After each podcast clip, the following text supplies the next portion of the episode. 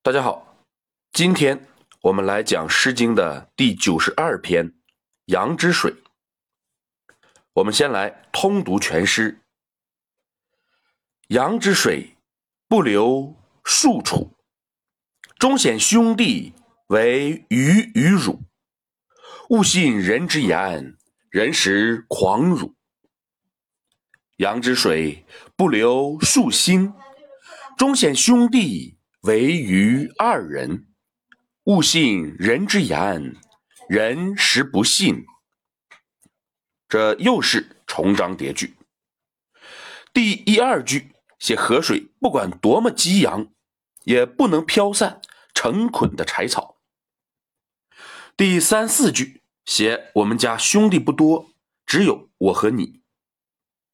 第五六句写不要信别人的话，别人。都在欺骗你。这是一篇什么样的作品呢？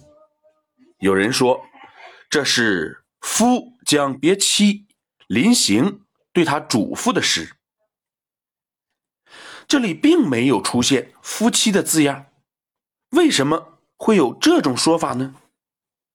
原来他们的根据是树楚、树心，他们认为。这是象征男女结婚的，这样的说法我不赞同。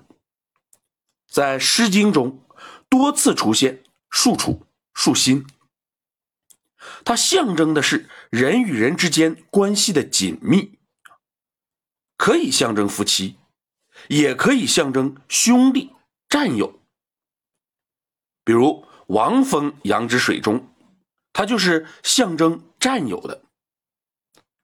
树处树心，只有在黄昏时分，才能够暗示夫妻关系，因为先秦的婚礼是在傍晚举行的。此外，我们可以结合先秦时期的夫妻关系，设想一下，男子离家外出时，会对妻子说什么？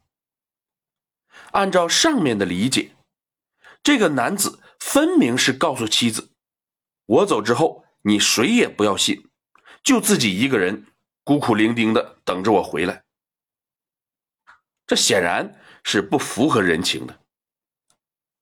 我认为本诗是表现兄弟关系的，树楚、树心暗示兄弟关系，如同后世用一根筷子和一把筷子来表现。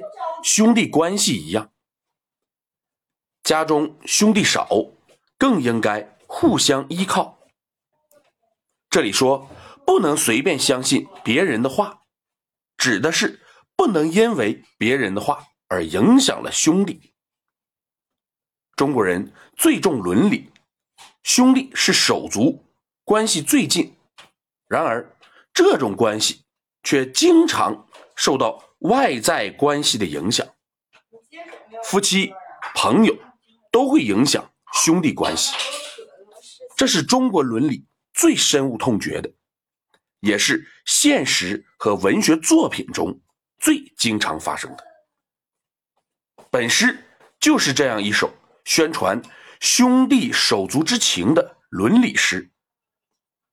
好，今天我们就讲到这里。如果您听着感觉不错，希望您能够分享给。